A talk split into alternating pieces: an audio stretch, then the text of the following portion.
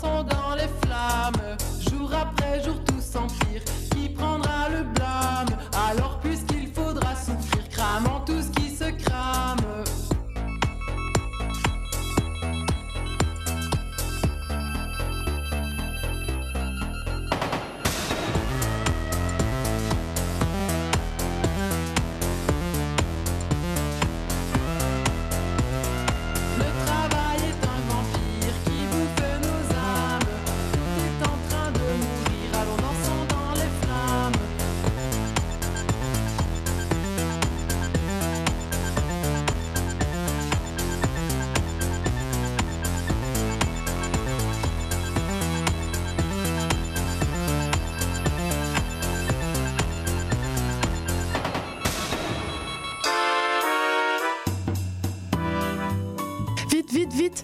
Le bingo de CIBL commence. J'arrive, j'arrive. Bon, je pense que j'ai tout, chips, breuvage, les tampons de bingo, un rouge pour moi, un bleu pour toi. Ok, ok, mais les cartes?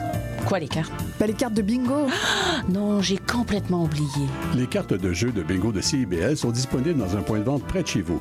Consultez la liste sur notre site web au CIBL1015.com sous l'onglet Bingo de CIBL. Et venez jouer avec nous tous les dimanches dès 16h et invitez vos amis. Et surtout, pour jouer au bingo de CIBL, n'oubliez pas d'acheter vos cartes. Vivre Montréal, Montréal. Alors, ici c'est IBL. On entre en onde bientôt. Bientôt.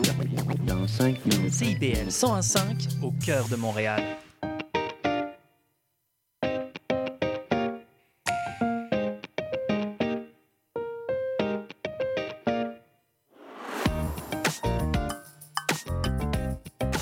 Chantal Giraudet, animatrice de l'émission Au cœur de la famille qui se tient tous les mercredis 19h sur les ondes de CIBL 101,5 FM. C'est toujours un plaisir de vous animer cette émission et mon intérêt est toujours aussi grand, celui de pouvoir vous faire profiter de mon coffre à outils professionnel, mais aussi à ceux qui vous entourent. Alors, partagez, partagez l'émission. Vous savez, euh, les familles, il y en a partout. Alors, on vient tous d'une famille, naturellement. Alors, euh, aujourd'hui, euh, le thème abordé était déjà annoncé euh, dans les émissions précédentes. Et je le répète ce soir, c'est le trouble du déficit de l'attention avec ou sans hyperactivité chez les enfants, les adolescents. Et euh, je vais peut-être effleurer un peu euh, le monde des adultes, euh, en fait, les adultes qui sont diagnostiqués TDAH, mais je ferai un petit bref clin d'œil pour les adultes. Et je pense aussi que tout le monde est au fait avec ce terme, qui est pas mal connu depuis les années 90. Et euh, ce soir aussi, je vous rappelle que, tel qu'annoncé dans les dernières émissions, je vais accueillir Dr Gosselin dans la deuxième partie de l'émission. Dr Gosselin, qui est le- la médecin de famille de l'année, le titre qui lui a été décerné par le Collège des médecins de famille. Euh, C'est une dame superbe, euh, très accessible, et puis on est bien contente de on est bien content de l'avoir à l'émission ce soir. Euh, au menu ce soir, deux séquences de contenu, donc, euh, qui vous mettront au parfum sur la réalité de ceux qui vivent un diagnostic de, en fait, qui ont un diagnostic de TDAH. Et je sais aussi que ce soir, certaines personnes vont se reconnaître sans avoir nécessairement le diagnostic. Euh, il faut tout simplement pas sauter aux conclusions parce que ça peut être d'autres choses aussi. Donc, il faut toujours faire appel à un professionnel pour s'auto-diagnostiquer, euh, pas, pas se- s'auto-diagnostiquer, mais se diagnostiquer euh, trouble du déficit de l'attention. Naturellement, si un de vos enfants ou euh, quelques de vos enfants, il y en a qui ont deux enfants qui ont un trouble du déficit de l'attention dans une même famille, alors si c'est le cas, il y a de fortes chances que vous ou en fait que le père ou la mère porte les gènes naturellement. Mais euh, encore là, il faut savoir euh, lequel des deux. Des fois aussi, c'est les deux parents qui ont euh, en fait euh, le déficit de l'attention.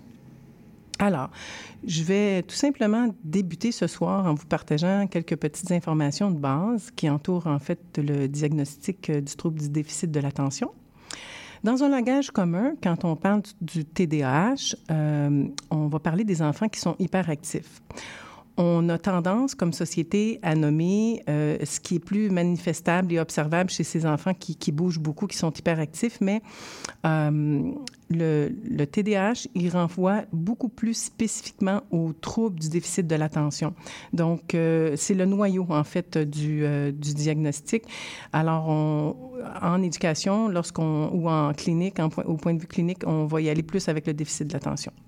Um, et naturellement, des fois, il y a des jeunes qui ont un trouble du déficit de l'attention et on ne voit pas nécessairement euh, des comportements qui sont avec hyperactivité ou impulsivité. Um, L'autre chose aussi, euh, c'est que en, termes cliniques, euh, le, mot hyperactivité n'est pas toujours synonyme d'un enfant qui est agité ou qui a un manque de contrôle, que ce soit à la maison ou à l'école ou peu importe dans sa vie. Donc, euh, l'hyperactivité aussi peut être, euh, peut se voir euh, avec un enfant qui est assis à sa place ou un enfant à la maison, là, ou en fait en classe, là, on peut voir des fois que cet enfant-là va, va regarder par la fenêtre très, très souvent, va être distrait par tous les petits bruits qui l'entourent dans une classe. Un voisin est en train de jouer avec son crayon, il va focuser sur le voisin qui, le camarade de classe qui joue avec son crayon. Alors, on n'est pas toujours euh, en, présence d'enfants qui ont besoin de se lever, de bouger, de reculer sur leur chaise et tout. Donc, euh, et euh, on a des fois des questions où les gens nous demandent est-ce que le TDAH, c'est un trouble lié au changement de société? Il n'y a pas eu de recherche longitudinale depuis la dernière décennie qui dit, qui recense en fait que euh, étant donné de, n'a pas fait de lien nécessairement avec l'alimentation. Peut-être que là, il y a des recherches qui se font là, au niveau des universités et je ne serais pas surprise puisque le trouble du déficit de l'attention, il y a de plus en plus de diagnostics. Mais il y a de plus en plus de diagnostics parce que maintenant, les gens font appel quand, ils ont, quand les enseignants sont au fait, surtout les enseignants qui décèlent ça, mais des fois les parents aussi le savent en bas âge. Et euh, naturellement, quand il y a un repérage où il y a plus de diagnostics de fait, ben ça fait partie de, en fait des statistiques hein, de la société et on va avoir plus euh, de gens euh, qui vont être diagnostiqués.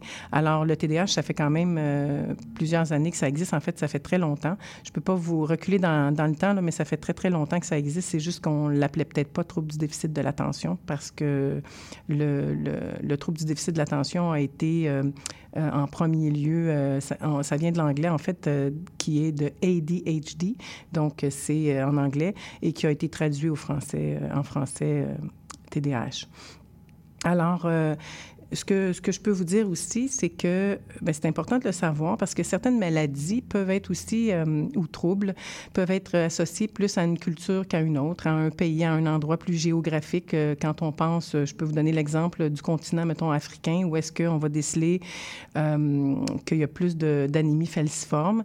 Euh, pour le trouble du déficit de l'attention, jusqu'à maintenant, il y a dans toutes les différentes cultures, les personnes atteintes, c'est la même chose en proportion du nombre Euh, donc, euh, il n'y a pas de changement parce qu'on fait partie d'une société ou d'une autre.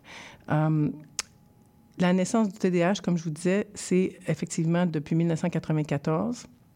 Et on décèle, en 2016, il y a eu un recensement, une recherche ou des statistiques qui ont été, qui ont démontré que, qui ont fait les, qui ont donné les chiffres suivants, c'est entre 3 et 5% des enfants qui sont atteints du TDAH. Euh, et puis, naturellement, euh, comme je vous dis, euh, il y a des universités qui essaient de trouver, en fait, d'aider à, contribuer à développer de nouveaux outils pour tout ce qui est clinique, mais aussi pour le domaine de l'éducation, parce que c'est très pertinent. on développe de plus en plus des, moyens qu'on n'aurait jamais vus même il y a dix ans, là, qui, qui commencent à être vraiment super. Là, puis je vais en parler tantôt, mais par exemple, avant, on n'aurait jamais vu ça dans une classe, un vélo stationnaire. Alors aujourd'hui, euh, et même les vélos stationnaires sont même euh, adaptés à une classe. Donc, c'est plus le gros vélo stationnaire, ce sont de petits vélos stationnaires. Et quand un, enfant atteint d'hyperactivité, donc un TDAH, euh, qui se peut plus et qui a de la difficulté à suivre l'enseignement qui est donné, qui est dispensé en avant, qui a besoin un petit peu de, bouger. Alors, euh, on peut lui proposer, naturellement, toujours avec l'accord de l'enseignante ou de l'enseignant, de, faire du vélo euh, 5 à 10 minutes pour un petit peu euh, décompenser et euh, faire sortir un peu le trop plein d'énergie. Euh, dans le fond, ce qu'on peut dire aussi, c'est que le, le TDAH, c'est une triade de symptômes. Et les trois grands mots-clés à retenir, c'est naturellement l'inattention, si vous retenez bien que c'est le noyau de, ce trouble, et naturellement l'hyperactivité qui va aussi avec des impulsivités. Alors, il y a des enfants qui sont plus impulsifs. Alors, ça va être plus... Et puis l'impulsivité, on va la, noter plus en jargon entre nous, euh, plus verbal ou physique. Donc, euh, ça veut dire que lorsque, par exemple, un jeune a un trouble du déficit de l'attention avec hyperactivité peut se retrouver au niveau social dans une cour d'école, il veut rentrer en contact avec les amis, là, surtout en bas âge. Ils sont un petit peu plus, euh, moins en contrôle, en fait. Et puis, euh, là, ils peuvent taper un ami plutôt que de l'approcher. Puis, c'est pas, pas nécessairement euh, dans le but de, de, Ils savent pas trop comment, en fait. et puis, des fois, ça peut arriver que la main passe sans nécessairement vouloir taper dans une mauvaise intention, là, taper l'ami ou quelque chose. Mais c'est vraiment euh, euh, plus physique cette fois-là et verbal des fois. Bon, les, les, euh, les mots sortent et encore là, souvent, c'est oups, le, jeune se rend compte ou la jeune se rend compte des mots, des propos. Des fois, il s'en rappelle plus même après quelques secondes, mais ça, on va l'appeler, on va, ça va être plus du domaine de l'impulsivité. Naturellement, au niveau de l'inattention, les comportements observables et mesurables sont un petit peu différents de l'hyperactivité. Euh, si je vous dis, par exemple, dans une classe, euh, ce qui peut être plus observable dans un déficit d'attention, c'est quand on voit qu'un élève euh, bon, est dans sa bulle ou qu'un élève ou qu'une élève, en fait, va reposer des questions qui ont été dites précédemment, les, secondes ou les minutes qui, sont venues, vont faire souvent répéter ou ils ont de la difficulté à effectuer une tâche qui a été proposée par l'enseignante. Euh, et même si l'enseignante l'a expliqué euh, à maintes reprises, même si cette tâche-là, des fois, est demandée parce que les consignes sont souvent semblables. Pourquoi? Parce qu'on veut sécuriser les élèves, on veut les encadrer, mais les notions sont différentes, mais les consignes données sont souvent les mêmes. Et ces enfants-là, même si au quotidien, les consignes sont données, sont claires, courtes et simples, euh, ces enfants-là vont avoir un grand déficit d'attention, même s'ils veulent, puis ils font un effort cognitif incommensurable, ils vont quand même avoir le résultat de faire répéter l'enseignante et il faut des fois s'approcher de ces enfants-là pour, euh, pour leur expliquer. Et souvent, on va faire appel aussi à des icônes, des images, des symboles euh, qui vont être soit tout près du bureau ou en avant de la classe.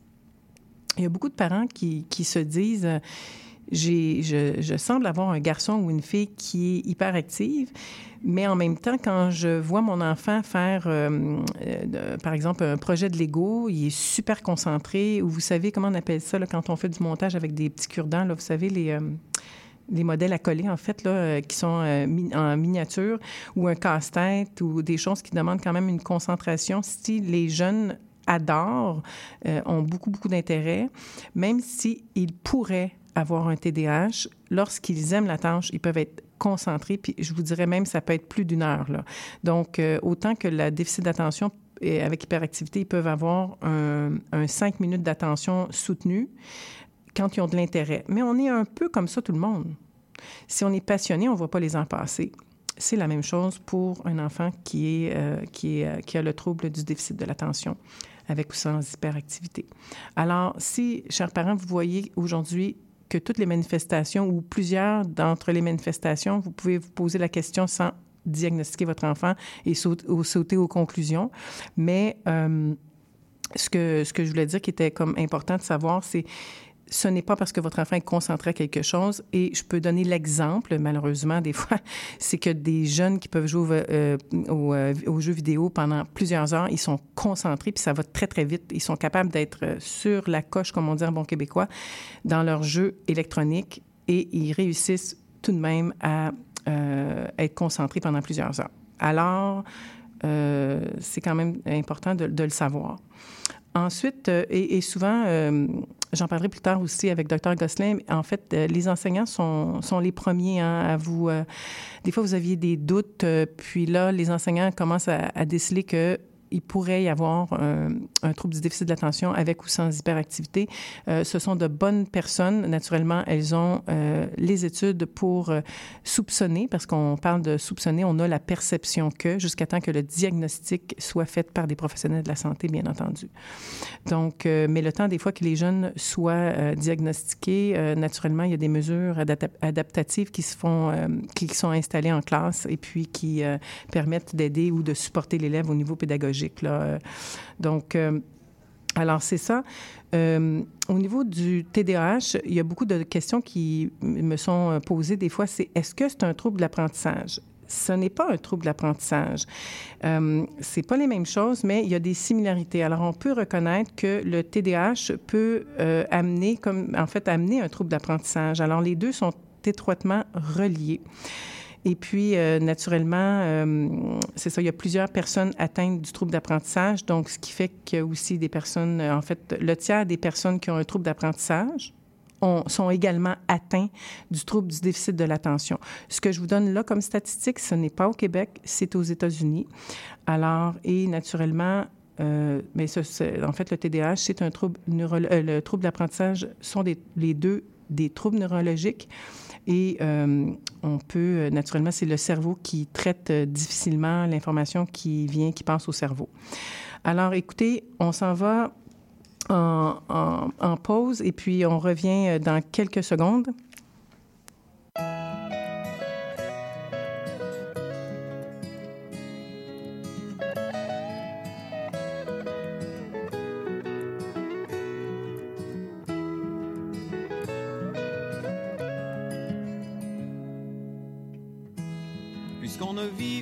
Jamais tous les deux.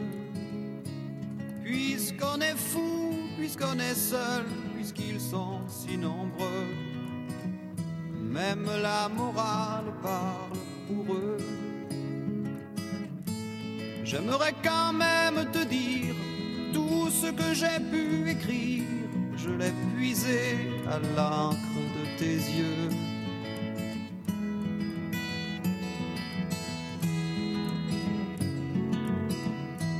N'avais pas vu que tu portais des chaînes. À trop vouloir te regarder, j'en oubliais les miennes. On rêvait de Venise et de liberté. J'aimerais quand même te dire tout ce que j'ai pu écrire, c'est ton sourire qui me l'a dicté.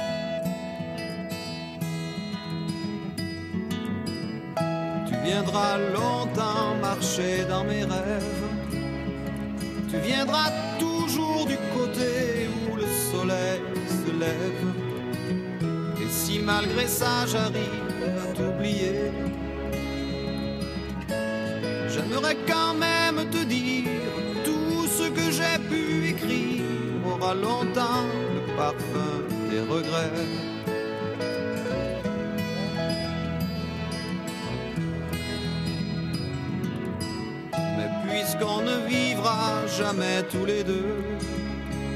Puisqu'on est fou, puisqu'on est seul, puisqu'ils sont si nombreux, même la morale parle pour eux. J'aimerais quand même te dire tout ce que j'ai pu écrire, je l'ai puisé à l'encre de tes yeux.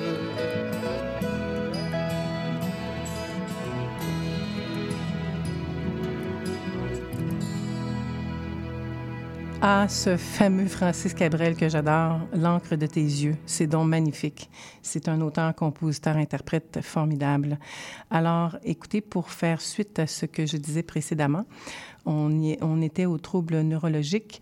Euh, je vous rappelle, euh, ceux qui euh, viennent de joindre l'émission, que nous sommes dans le cadre de l'émission du trouble du déficit de l'attention avec ou sans hyperactivité et on parle surtout du diagnostic qui est donné aux enfants et aux adolescents et une petite, un petit clin d'œil sera fait pour les adultes. de toute façon, c'est tout à fait semblable, juste c'est plus à différents niveaux que c'est traité. Et puis, euh, je parlais du, trouble du déficit de l'attention et puis je parlais des troubles d'apprentissage, qui sont des troubles neurologiques, naturellement, du cerveau. Mais il y a juste une nuance à faire. Euh, en fait, pour le trouble du déficit de l'attention avec ou sans hyperactivité, bon, euh, il y a des, des, parents qui choisissent euh, ou des adultes qui choisissent de ne pas avoir, même s'ils ont le diagnostic du trouble du déficit de l'attention avec ou sans hyperactivité, de ne pas prendre euh, de médication. D'autres vont prendre des médicaments. Alors, c'est au choix des individus. Et euh, naturellement, mais le trouble du déficit de l'attention vient souvent avec une thérapie. Euh, ça peut être euh, des consultations chez le psychologue, mais au niveau scolaire, ça peut être le psychoéducateur ou la TES qu'on appelle euh, en fait la technicienne en éducation spécialisée qui va offrir des fois des petites séances soit un jeune ou un groupe de jeunes pour développer des outils pour gérer, dans le fond, l'hyperactivité, l'impulsivité et aussi être davantage organisé. Naturellement, au niveau du trouble de, l'apprentissage, là, on va y aller plus avec les pédagogues, alors qui entourent euh, les jeunes, entre autres les enseignants titulaires de classe, et on va offrir des services d'orthopédagogie. Euh, c'est ma, mon dada, c'est ma profession euh, première. Et puis, c'est ça, nous, les orthopédagogues, on donne, on aide les enfants euh, on, veut leur donner une chance égale de réussir. Donc, on va leur donner des outils.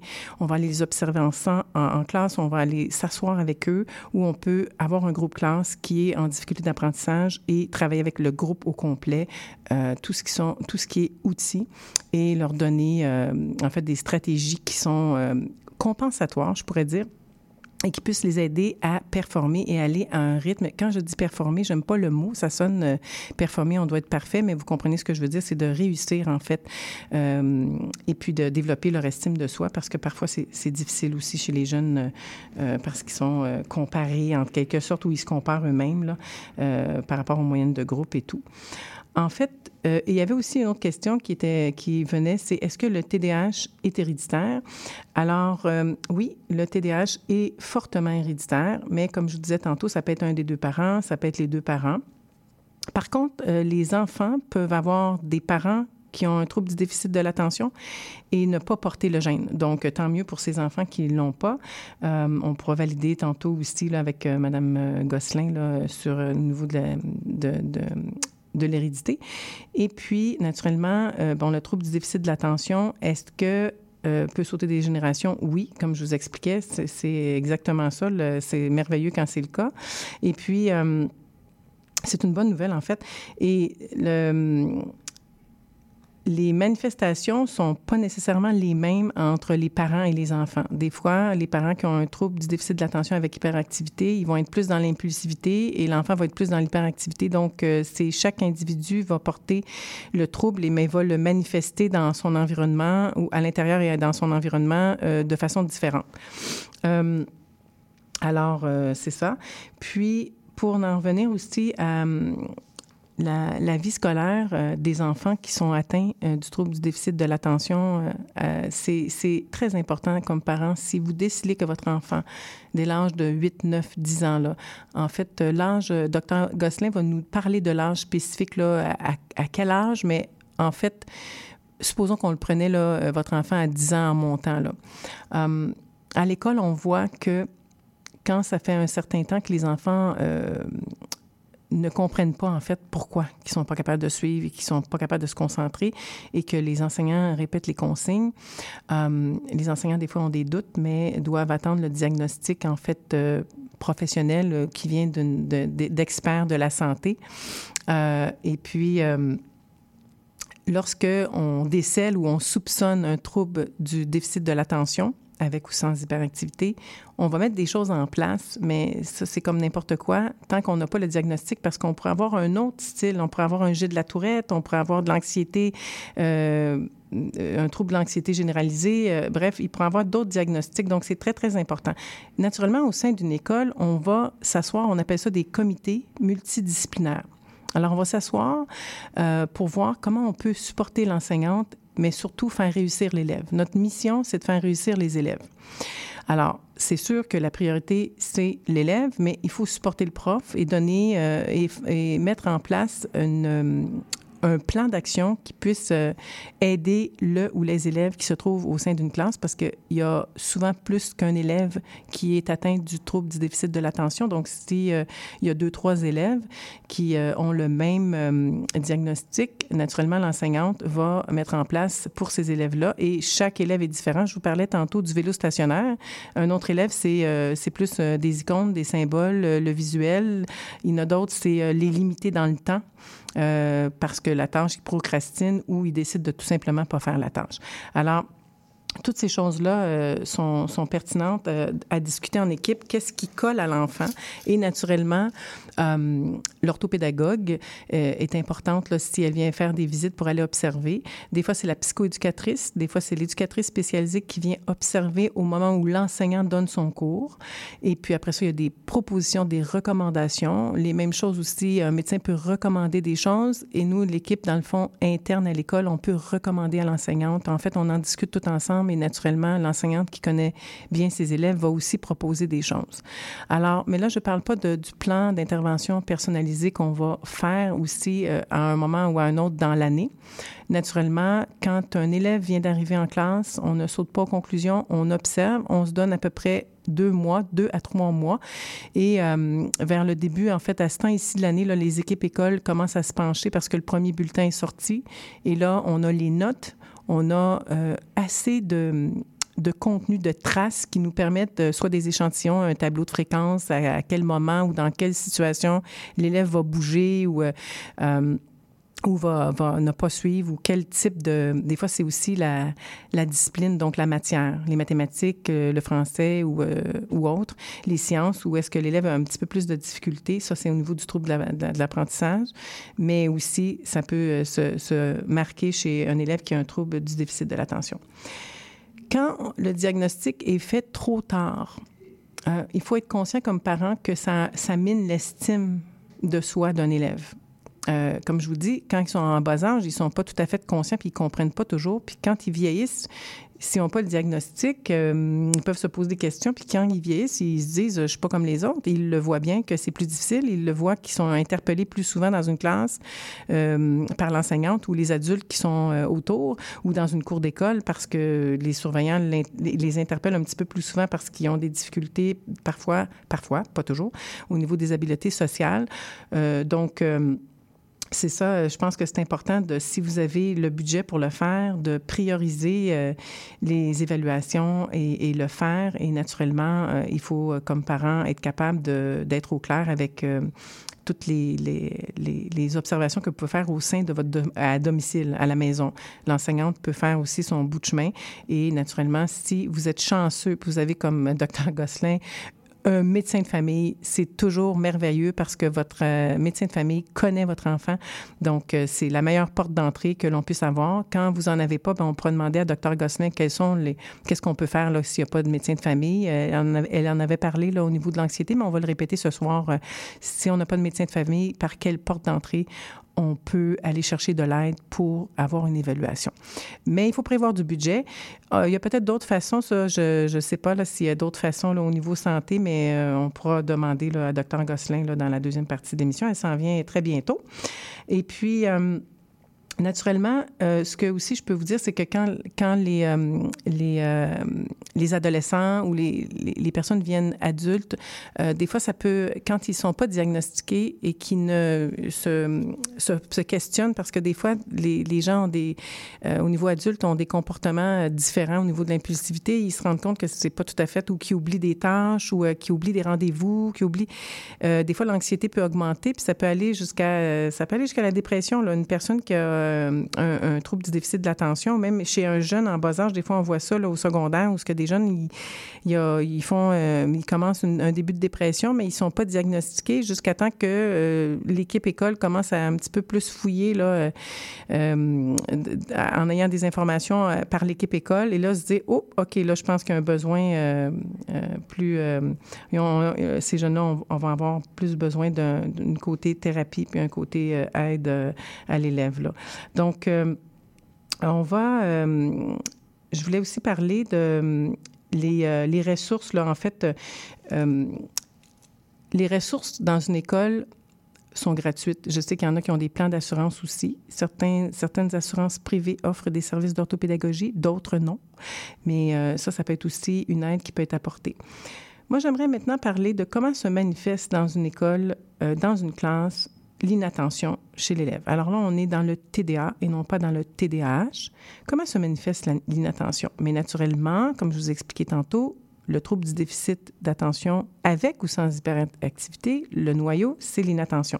Alors, comment on, le voit? Alors, ce sont souvent des élèves, il ne faut pas toutes les marginaliser ou toutes les mettre dans cette, catégorie, mais ils vont moins porter attention aux détails. Ils vont faire des erreurs, des erreurs fréquentes et ils vont faire répéter aussi l'enseignante ou l'enseignant qui donne une consigne, même quand elle est simple. Et euh, des fois, il y a il n'y a pas de, devoirs qui sont, ils sont... En fait, les devoirs sont incomplets ou sont pas remis ou sont oubliés à la maison. Euh, donc, euh, ce sont des élèves aussi qui ont de la difficulté à se concentrer dès qu'il y a des petits bruits autour. Là, euh, un élève qui se lève, ils vont, ils vont regarder l'élève qui se lève, ils ont perdu tout le fil de la tâche à effectuer. Et ils vont avoir aussi de la difficulté là, quand on va regarder l'enfant qui a une difficulté, on va lui parler, puis il va nous regarder, mais il est comme là, mais il n'est pas là. là. Donc, et ensuite, euh, naturellement, euh, ce sont des élèves aussi qui ont de la difficulté à suivre des consignes en classe, qu'elles soient simples, complexes, nombreuses ou pas nombreuses. Normalement, les enseignants qui ont de l'expérience vont donner des consignes importantes, euh, simples et courtes et pas trop nombreuses. Et puis, ils vont préférer en donner à plusieurs reprises sans nécessairement comment je pourrais dire, euh, euh, n'en donner en début d'activité parce que les jeunes, de toute façon, ils ne sont pas capables de retenir toutes ces choses-là. Alors, L'organisation des tâches, euh, c'est aussi difficile, comme je disais tantôt. Ils vont faire aussi des tâches à contre-cœur. Pourquoi? Parce qu'ils vivent souvent des insuccès. Donc, euh, ils sentent aussi qu'ils remettent les choses dans le même délai de temps ou ce qui sont incomplets parce que l'enseignant doit continuer son enseignement. Donc, euh, ils vont perdre aussi leurs objets, que ce soit livres, crayons, effaces, manuels scolaires, tout ce qui est paperasserie, tout ce qui est lunettes, cellulaires chez les ados aussi. Et tout est bon pour les distraire. Et puis, euh, en ce qui a trait à l'hyperactivité et l'impulsivité, mais c'est et où, en fait, ça va ensemble. Euh, ça va être plus des élèves qui vont jouer avec leurs mains, leurs pieds, ils vont se tortiller sur leur chaise, ils vont se lever euh, très, très souvent. il y a des élèves aussi qui, ont besoin, comme je vous disais, de, de, se lever. Donc, les enseignants vont souvent leur donner la permission d'aller se promener une minute ou deux dans les corridors, aller boire de l'eau, puis revenir pour participer plus tranquillement aux activités euh, qui sont données. Ce sont des élèves qui excellent en général dans les sports, vous ne serez pas surpris. Ils aiment, bouger. Donc, euh, dans les cours d'éducation physique, euh, en général, ils excellent bien. ce sont des élèves aussi qui parlent. Il faut s'en aller en pause publicitaire. Hein? oui, effectivement, mon, metteur en ondes me regarde. On s'en va en pause publicitaire. Merci. Hmm. Le droit à la vie. Le droit à la liberté d'expression le droit à la non-discrimination, le droit à l'éducation. Si les droits humains ne sont pas défendus, ils risquent de disparaître. Rendez-vous sur amnesty.ca pour écrire des messages de solidarité en soutien aux personnes dont les droits sont bafoués. Parce qu'écrire, ça libère.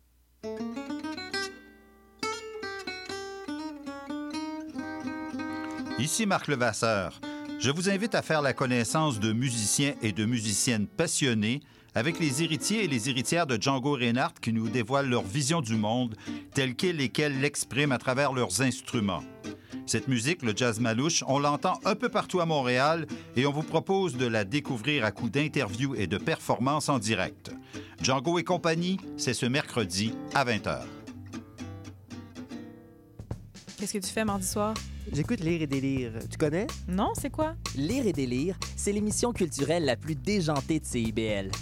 Tous les mardis dès 19h, quatre schnappants vous présentent des chroniques sur la littérature, le cinéma, le théâtre et vous réservent bien d'autres surprises. Les mardis dès 19h, c'est à CIBL que ça se passe. Mon nom est Jason Dupuis. C'est moi le cowboy urbain sur la route. Je vous invite tous les dimanches de 7 à 9 heures sur les ondes de CIBL au cœur de Montréal. une émission de musique country 100% francophone et canadienne. Du hillbilly boogie au western en passant par le bluegrass jusqu'au country pop, c'est le meilleur du country francophone tous les dimanches de 7h à 9h sur les ondes de CIBL. CIBL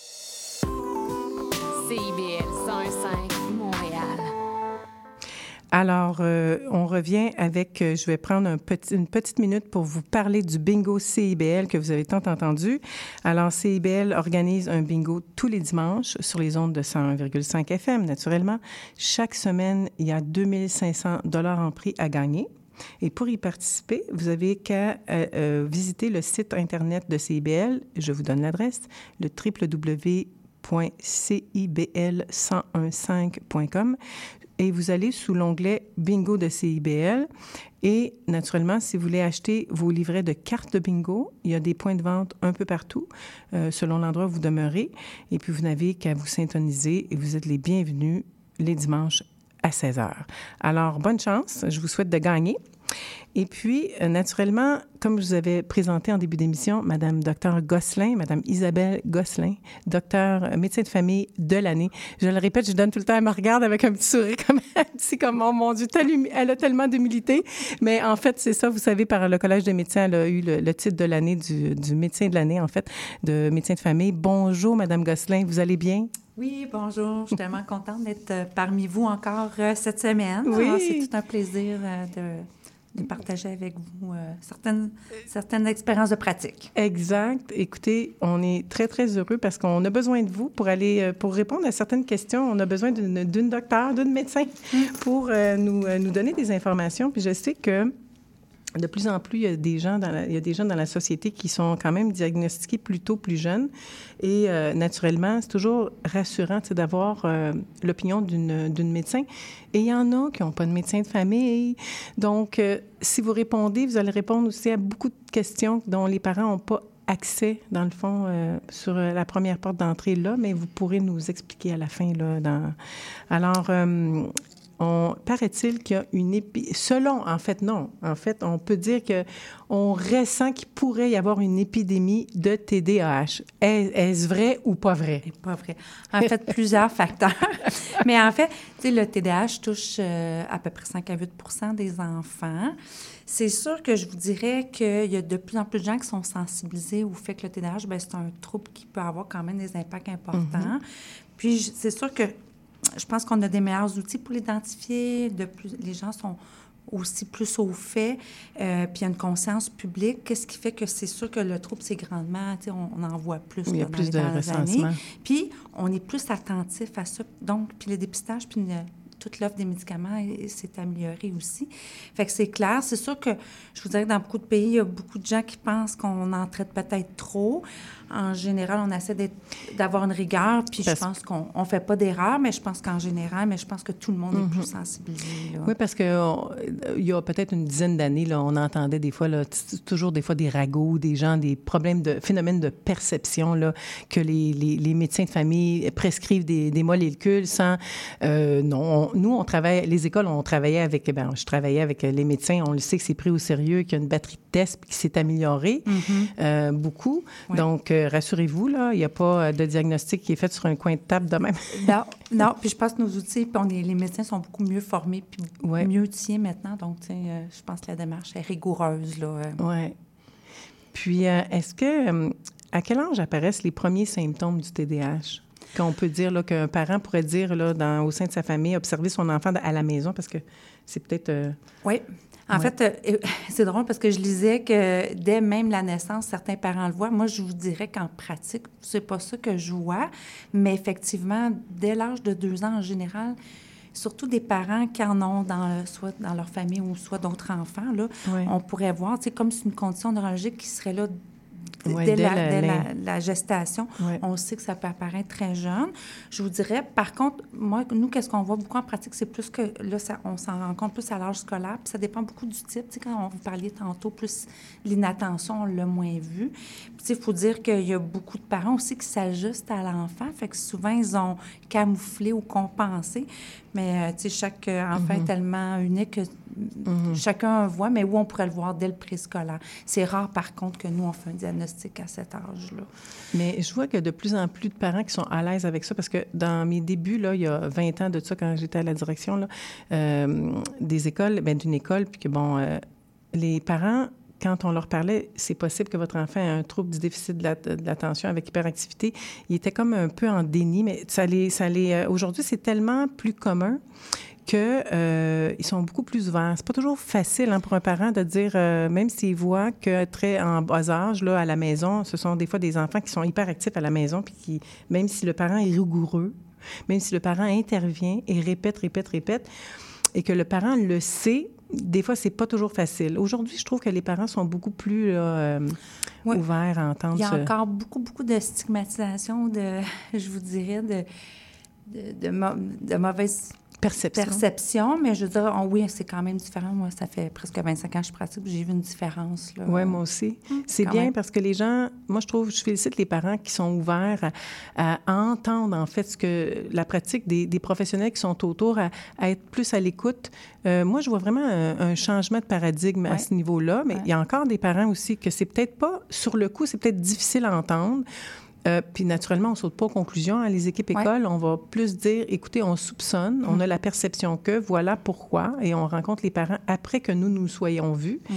Et naturellement, on s'arrime avec les médecins de famille quand c'est possible, parce que c'est un travail d'équipe hein, que vous nous, vous nous demandez de remplir des formulaires. Donc, mm-hmm. ça vient tout à votre bureau ensuite. Donc, euh, qu'est-ce que qu'est-ce qu'est-ce qu'on fait quand euh, l'équipe école, comme parent, moi je me mets mettons dans la peau d'un parent, l'équipe école va m'informer que, ah, euh, on soupçonne un trouble du déficit de l'attention avec ou sans hyperactivité. Alors, qu'est-ce que ce parent-là doit faire quand il entend ça de l'école? Ben, moi, mon conseil, c'est de prenez pas ça à la légère. En fait, Mm. Souvent, puis sur le coup, je, vous dirais, même moi, en ayant trois enfants à la maison, sur le coup, des fois, tu dis, ben c'est l'enseignant ou c'est l'école qui a une mauvaise euh, lecture de mon enfant. Je vous dirais, euh, c'est des observations que nous, on trouve très valables et essentielles, les observations d'école, que ce soit même les éducatrices, les camps de jour, tout ça. je pense, prenez pas ça les gens. Il ne faut pas conclure non plus trop rapidement. Je pense, prenez le temps de, de bien évaluer, mais je pense que ça vaut la peine à ce moment-là, surtout si ça fait plusieurs milieux qui vous font ces observations-là Mhm. Peut-être là d'adresser puis de dire, ben je vais, je, vais, aller un petit peu plus loin à ce niveau-là. Euh, mais je voyais aussi au début, là, docteur Gosselin, je voyais au début, début, là, euh, que les parents, quand on leur, on leur parlait là, en équipe, là, euh, qu'on les rencontrait, puis on leur disait, on soupçonne un trouble du déficit de l'attention ou un trouble du déficit de l'attention avec hyperactivité, on voyait tout de suite qu'ils euh, disaient Oh, mais on veut pas de molécules, on veut pas. Ben, on disait pas molécules, ils disaient On veut pas de médicaments, on veut pas. Tout de suite, alors les parents étaient très réfractaires. De plus en plus, les jeunes, les parents sont ouverts. Encore là, il y a un chemin à faire. Puis en même temps, ça ne veut pas dire, ben vous peut-être vous le saurez le, parce que vous êtes plus clinique là, que moi, mais ça ne veut pas dire que les enfants ont tous besoin, j'imagine, de molécules. Euh, mais, mm-hmm. mais euh, dans le fond, moi, je trouve qu'il y a quand même une, belle évolution là, de la société en général, de dire, puis il n'y a pas, euh, j'irais jusqu'à même dire qu'il y a beaucoup moins de jugement autour d'un enfant qui est hyperactif. Euh, avant, les gens, ils disaient, euh, en fait, il y avait comme des jugements des fois de parents disaient, mais voyons, il ne l'éduque pas et tout ça. Là, on n'est plus vraiment là. là. Oui, en fait, ouais, c'est ça. Les gens, je pense, ont compris. Puis de plus en plus, justement, qu'est-ce qui se passe là, dans le cerveau d'un enfant pour qu'il ne soit pas capable.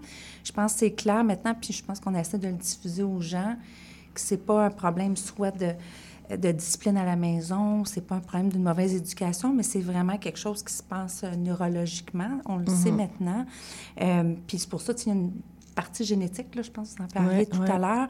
Euh, souvent, on en retrouve, puis maintenant, moi, je, on en trouve beaucoup souvent. les parents font évaluer l'enfant, puis le parent même se rend compte que lui-même, il l'est. Actuellement, oui, des fois, on est plus comme ça. des fois, on en fait beaucoup oui, souvent. ben, s'il y en a un des deux. Mais souvent, on entend ça maintenant parce que les parents, il y en a beaucoup qui ne sont pas diagnostiqués. Non, pas du tout. Ça doit être moi qui ai le gène, puis on rit. Parce que là, des fois, on regarde les deux parents, puis là, le, ou des fois, la mère ou le père, ils disent, bah, c'est pas moi, mais c'est elle ou lui. En tout cas, puis on rit ensemble parce qu'on trouve ça. je vous dirais, dans les dernières années, j'ai fait beaucoup de, de, de diagnostic dans les deux niveaux.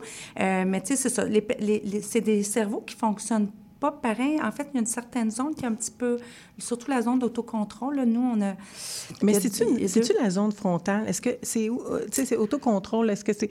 Là, on est comme. euh, Écoute, je pense que c'est plus dans le... Je, je pourrais pas vous le dire c'est- précisément, je pense que c'est plus à l'intérieur, mais on sait qu'il y a deux, deux substances, nous, on- qu'on appelle les neurotransmetteurs, là, la dopamine puis la Ouais. noradrénaline, qui auraient probablement un problème au niveau là, de... le- C'est comme si c'était un chef d'orchestre qui contrôle mal un petit peu les, le, le centre qui contrôle l'attention. Fait que c'est vraiment quelque chose de développement au niveau du cerveau. Neurologique, Ouais. Fait que ouais. c'est clair maintenant, donc c'est plus un problème, tu sais, on va dire, c'est Ouais, pas un c'est problème ça. de discipline. Donc, un enfant, là, parce que moi, je trouve que c'est important là, de, de mettre au parfum les parents de tout ça, c'est que si l'enfant est vraiment diagnostiqué ayant un trouble du déficit de l'attention, avec ou sans hyperactivité, de, se dire comme parent, c'est pas que vous faites une mauvaise job, puis même comme enseignant, parce que moi, j'ai vu des enseignants des fois pleurer, pas parce que parce qu'ils étaient, écoutez, enseignés à un groupe classe en ayant un, deux ou trois élèves ayant un trouble du déficit. Et là, on parle aussi d'enfants, comme je parlais tantôt, d'hyperactivité parfois. Ouais. Euh, moi, j'ai vu des enseignantes, les larmes, des enseignantes, des pédagogues extraordinaires essayer de mettre en place mille et une choses. Puis j'ai vu des parents pleurer aussi, de dire Mm. Je sais plus quoi faire, je t'avais de passer mon enfant par la fenêtre, ça en blague, mais tu sais que vous comprenez que. Faut, faut pas le découragement, mais il faut essayer de composer avec. Ben, en fait, moi, comme je dis souvent aux parents, même des fois, on parle pas de traitement à rien, mais des fois, juste de mettre un nom sur qu'est-ce Oui. que les parents. Oui, ça ça aide. l'aide à comprendre. Oui. Puis je trouve que ça l'aide à trouver les clés après, Oui. comment. Travailler des, des stratégies, comme je parlais, Oui. des stratégies compensatoires, des fois Oui. chez l'adulte, mais des stratégies qu'on va travailler avec les élèves, Avec les élèves. qui sont de vraies stratégies adaptées à la personnalité, au tempérament, à l'élève en particulier. trouver la bonne clé dans la bonne serrure. Tu sais, dans Oui, le fond, quand, quand, quand on a un bon un mode d'emploi, ça l'aide énormément, effectivement. Pour ça, des fois, souvent, je dis aux parents, là, on ne parle pas de médicaments, là, mais va faire la démarche, des fois, juste d'avoir le, le diagnostic, ça l'aide à comprendre, à tout mettre autour, puis vous-même, à, des fois, déculpabiliser de certaines affaires, puis même à comprendre mieux votre enfant, puis Mhm. être moins un petit peu dans le... Mais d'être plus dans l'autocompassion, euh, pas dans l'autocompassion, dans l'empathie. Ouais. Euh, puis de se dire, puis s'il y a des adultes aussi qui se disent, ça doit être moi le TDAH, d'avoir de l'autocompassion pour soi-même, tu sais, de, de Mhm. dire. Euh, donc, euh, c'est ça, ça, c'est super intéressant. Puis, c'est quoi les étapes de prise en charge? Là? Comment, comment ça fonctionne là, quand on veut mener à bien, on, on sait qu'il y a un diagnostic. Ah, Qu'est-ce que le parent, il y a un diagnostic, qu'est-ce qu'on fait là? Qu'est-ce qu'on fait? En fait, un peu comme vous disiez, tantôt, je vous avais parlé à l'autre émission du si vous n'avez pas de médecin de famille, euh, qui est le guichet d'accès à un médecin de famille que toutes les régions Écrivez ont. ça, le guichet d'accès à Un médecin de famille. un médecin de famille. L'acronyme, c'est GAMF.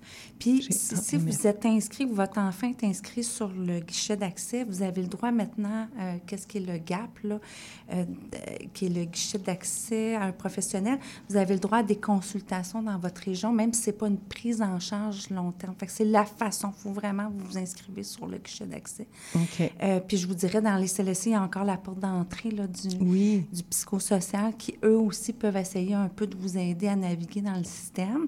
On Mais dit tout le temps, le CLSC, faut-il qu'il soit en situation de crise ou pas, Non, pas du tout. N'importe quand. OK. Fait que vous pouvez consulter. Puis il y a des super infirmières maintenant, les IPS, là, Oui. qui peuvent euh, aussi euh, faire le diagnostic. Je vous entendais dire tantôt, c'est sûr que c'est une, c'est une équipe, c'est un travail. D'habitude, on, on dit que c'est un, on, a- on aime avoir la part de plusieurs professionnels dans la démarche diagnostique. Idéalement, il faut une évaluation avec un neuropsychologue ou un psychologue, mais c'est assez dispendieux. Oui, c'est dans les très- 1500 et plus, et hein, je plus. pense. Les 1700 maintenant, c'est... Oui. Parce Fait que... je- ouais. fait que les gens qui n'ont pas d'assurance, on est très limité euh, normalement parce que c'est n'est pas accessible en public. Euh, donc, euh, souvent, de toute façon, votre médecin de famille est capable quand même, je vous dirais que la, je, je dirais une- 50 et plus, on fait un diagnostic sans avoir une évaluation de ces d'un neuropsychologue, psychologue. Nous, c'est sûr qu'on va faire une collecte exhaustive. Vous l'avez dit tantôt, les enseignants, on utilise les- des questionnaires, on envoie ça ouais. aux enseignants.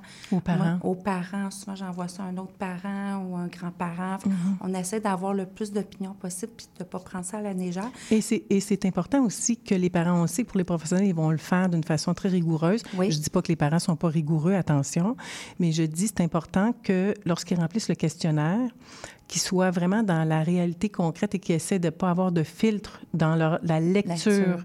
Euh, oui, même souvent, moi, je dis aux parents, vous séparez, oui, vous ne remplissez pas ensemble, parce que chacun, on a une vision de la discipline, puis on a un rapport avec l'enfant qui est différent. Fait que, bref, on essaie vraiment d'être rigoureux dans nos critères, puis on, les médecins sont habitués maintenant, sont formés à éliminer les autres diagnostics possibles, parce qu'il y a beaucoup de choses qui peuvent simuler un, un TDAH. Fait que c'est important d'éliminer des choses, l'anxiété, la dépression. Euh, exact. Euh, les troubles de développement autres. les hormones et la dépression mélangées ensemble, les adolescents et tout. Là, donc, ça fait euh, tout un... ça fait tout un... oui. pas un cocktail, mais un cocktail, ben, un cocktail ouais. c'est ça. Et puis, selon vous, là, nous, on, encourage beaucoup la routine quotidienne et on le fait dans, au sein des écoles. Est-ce que vous, là, vous dites, vous encouragez beaucoup les parents à quelle est l'importance, le degré? Là, je veux que votre bouche le sorte. oui, énormément. un, enfant TDAH, c'est quelqu'un qui a la difficulté à s'organiser, à être efficace aussi. C'est quelqu'un qui, des fois, qui ne mhm. voit pas le temps passer. Puis aussi à se rappeler quoi faire au bon moment. Euh, c'est souvent un défi. Fait que je vous dirais que la routine est importante parce que ça, ça va aider à cadrer l'enfant. Puis il y a plusieurs outils là, qui sont disponibles. Il y a un site euh, Internet du docteur Annick Vincent qui s'appelle Attention déficit. Il est en anglais, mais si vous tapez docteur Vincent. Puis il y a plein, plein, plein d'outils pour aider pour la routine, des pictogrammes, tout ça pour les, les niveaux d'âge adaptés. Donc, euh, c'est super important. Les pictos sont, sont, euh, sont très... Euh, je trouve qu'ils aident beaucoup les jeunes, en fait, en bas âge. Les pictos à la maison. Oui. Là, je parle à titre de coach familial, mais souvent, les enfants ont besoin d'avoir un support visuel. Oui. puis moi, ce que j'explique aussi quand il arrive la période des devoirs, souvent, il y a des frictions qui se passent entre maman, papa mm-hmm. euh, et l'enfant qui a un trouble du déficit de l'attention, sans compter que des fois, il y a la fratrie qui ont besoin d'aide aussi. Ça, ça ne doit pas être facile. Je vous lève mon chapeau. Là. Si vous avez un enfant qui a un trouble du déficit de l'attention ou qui a de l'hyperactivité mélangé à un, des enfants de différents âges, euh, c'est bravo. Mais moi, je, dis euh, ben, aux parents de, de répéter et de, de, de, juste essayer de canaliser, puis des fois de mettre la main sur l'enfant, tu sais, de dire, est-ce que tu... Juste parce qu'on est souvent à gauche, à droite de l'enfant, juste mettre la main en disant, OK, je veux juste que tu regardes tes pictos puis ta liste, parce que souvent, c'est les mêmes devoirs. L'enseignante, elle ne change pas toutes les semaines. Elle a la même routine de devoirs, c'est juste les notions qui changent. Mais euh, donc, c'est important, en fait, comme vous disiez. Là, euh, puis je suis contente que ça sorte de votre bouche parce que je trouve que c'est important qu'une médecin aussi l'encourage. Puis j'imagine aussi, quand vous rencontrez les parents, vous en parlez de ça, d'avoir une routine claire pour les enfants. Là. Oui, en fait, en fait souvent, ça, nos temps de consultation sont assez rapides. Souvent, moi, je les oriente beaucoup aussi au, au site Internet puis aux outils. Euh, oui, il y a l'Aketa qui est Panda aussi, euh, l'association Panda. Puis Aketa qui est trouble d'apprentissage, mais qui ont une expertise aussi. Oui, là... puis la clinique Focus à Montréal qui ont un site internet avec plein, plein, plein d'outils pour les, les familles. Ah, c'est super. Je pourrais la prendre en référence aussi en coaching. Focus, OK, c'est bien. Puis ça le dit bien, hein, Focus? Oui, Focus. Alors, focusons sur peut-être notre dernière minute de questions. Alors, on y va avec une dernière question. Oui. Est-ce que, parce que si on y allait plus dans le TDA, parce qu'on, tu sais, l'attention, souvent les gens, ils vont y aller avec ce qui est plus manifestable, mais l'attention, c'est le, cœur du, du, diagnostic. Est-ce que si l'enfant pratiquait des des techniques, 5 minutes, 10 minutes par jour d'attention, concentration. Là, sur Internet, il y a plein de choses qui peuvent être faites. Est-ce que ça, ça aide ou c'est toujours à recommencer? Bien, je vous dirais, c'est sûr que ça peut se travailler. Les exercices peuvent faire. Euh, c'est clair que la croissance de l'enfant, le développement, son temps de mémoire augmente aussi. Là. Ah il, y a, oui? le temps aussi. Bien, ça, c'est bon à savoir. C'est 3 minutes par année. Donc, un enfant de 5 ans, c'est à peu près 15 minutes d'attention. Mais bref, il y a plusieurs stratégies pour favoriser l'attention. Mais il faut aider aux enfants aussi à reconnaître les distractions, les gestions d'émotions, tout ça. Fait qu'il y a beaucoup, il y a, beaucoup d'exercices qu'on peut faire. Ah, super. Dernière question. Oui. Euh, c'est, est-ce que euh, on parlait tantôt de prescription. Oui. Euh, si on revient plus clairement, là, si on se donne, vous avez une petite minute qui reste. vous disiez tantôt, là, c'est pas nécessairement une prescription qui vient avec le diagnostic. Mais dans le cas d'une prescription, qu'est-ce que vous pourriez dire là, aux parents? Là? Y a-t-il quelque chose au niveau de l'adaptation quand ils commencent la molécule? Oui. Bien, En fait, on va y aller avec la plus petite dose efficace. Donc, c'est sûr qu'on commence par petite dose puis on augmente graduellement. Selon le poids de l'enfant aussi, là? Oui, on y va même par le poids maintenant parce que ça dépend du métabolisme de l'enfant maintenant. Mais je vous dirais qu'ils sont en général très bien, sont efficaces puis sont assez bien tolérés. Puis les effets secondaires, on a des trucs pour les les, minimiser. Là. Euh, l'appétit, on a des trucs. Moi, j'ai beaucoup de trucs que je donne aux parents. Fait en général, ça vaut la peine d'essayer le médicament quand on voit que tout le reste des stratégies n'ont pas fonctionné. Là. OK, bien merci pour vos précieux conseils et votre guidance, docteur Gosselin. C'est toujours un grand plaisir de vous recevoir ici, au cœur de la famille, à l'émission Au cœur de la famille. Vous êtes la bienvenue et on aura sûrement d'autres thèmes et d'autres sujets à développer ensemble. Euh, je vous accueillerai une prochaine fois en studio. Alors, écoutez, on s'en va pour une petite musique, une petite euh, chanson, euh, quelques secondes et on revient. Merci.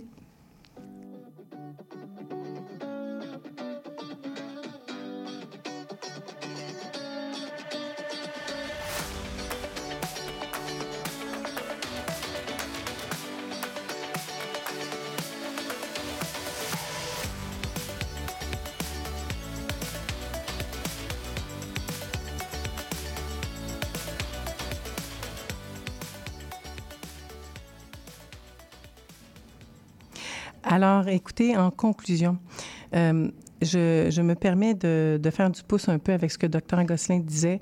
C'est important de, de en fait, quand déjà vous avez des doutes euh, raisonnables et euh, vraiment que les adultes autour de vous parlent il pourrait y avoir un, un, diagnostic de posé de TDA ou TDAH.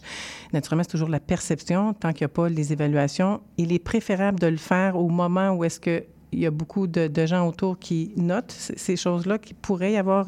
Naturellement, il faut que ce soit un, professionnel de la santé ou des gens en éducation qui, euh, qui, qui, voient, qui décèlent euh, ce trouble du déficit d'attention avec ou sans hyperactivité, mais il est préférable d'y aller le plus tôt possible dans la vie de l'enfant.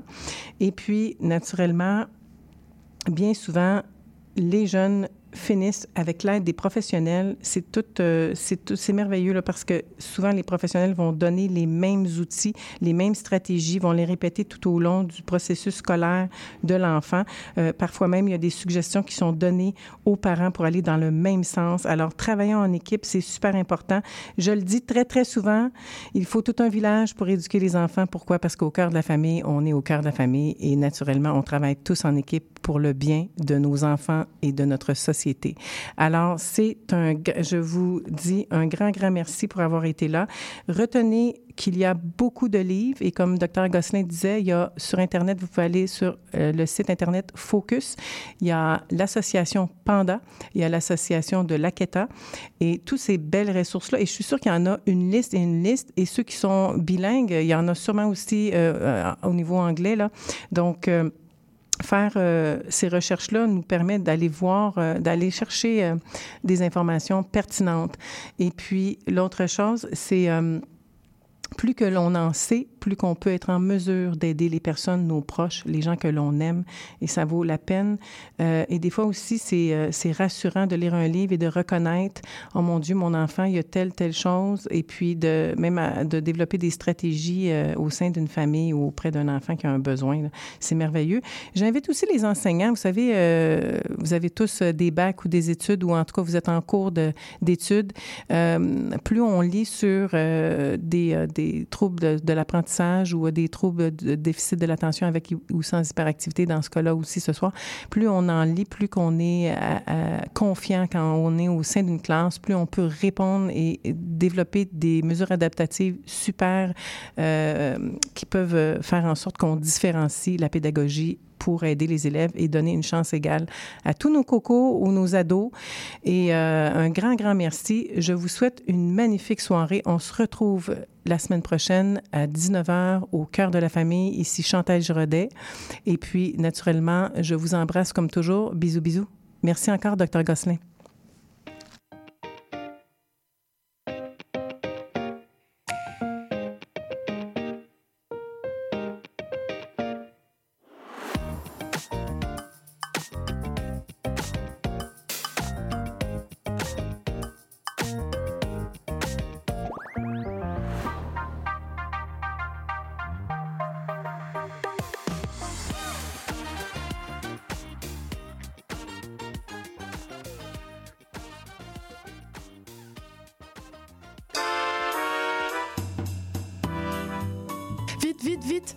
Le bingo de CIBL commence. J'arrive, j'arrive. Bon, je pense que j'ai tout, chips, breuvage, les tampons de bingo, un rouge pour moi, un bleu pour toi. Ok, ok, mais les cartes?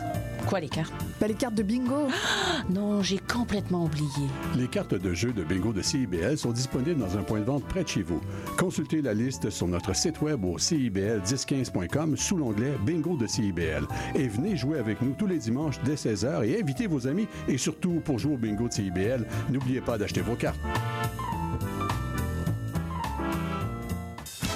Monsieur Bull et compagnie. Des conseils pour mieux boire. Et une chronique fromage. Monsieur Bull et compagnie, les vendredis de 9h à midi à CIBL 1015 Montréal. Voulez tout savoir sur la musique, la chanson, la danse traditionnelle québécoise? Eh bien, excusez-la pour vous. Chaque semaine, nous vous donnons rendez-vous pour explorer avec vous les dernières tendances en musique trad, mais aussi avec des performances en direct ou des entrevues. En compagnie de Marc Bolduc, chaque semaine, le dimanche à 18h, en rediffusion les mercredis, 11h, sur les ondes de CIBL 101.5.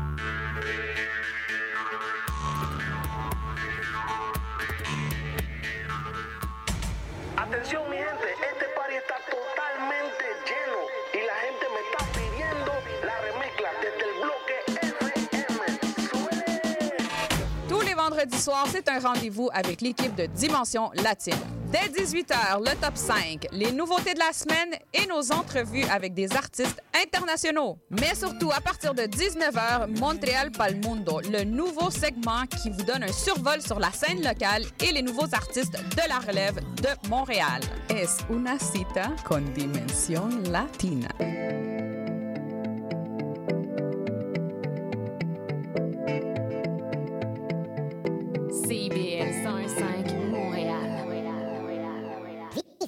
Montréal. Dans la radio communautaire, parce que les gens se sentent impliqués, là, comme une espèce de longueur d'onde. CIBL, au cœur de la vie citoyenne.